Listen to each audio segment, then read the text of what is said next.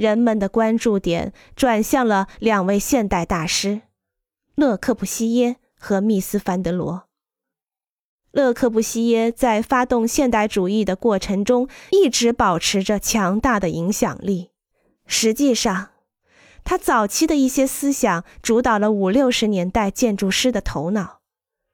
他创造了我们视其为历史性典范的大量建筑，萨福伊别墅和被称作未来城市居住单位的马赛公寓大楼。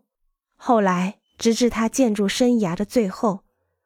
他在设计朗香教堂和女修道院时，依然保持着一个真实的梦想。这些建筑加上他出版的许多理论，都对职业建筑师和建筑学术产生了巨大的影响。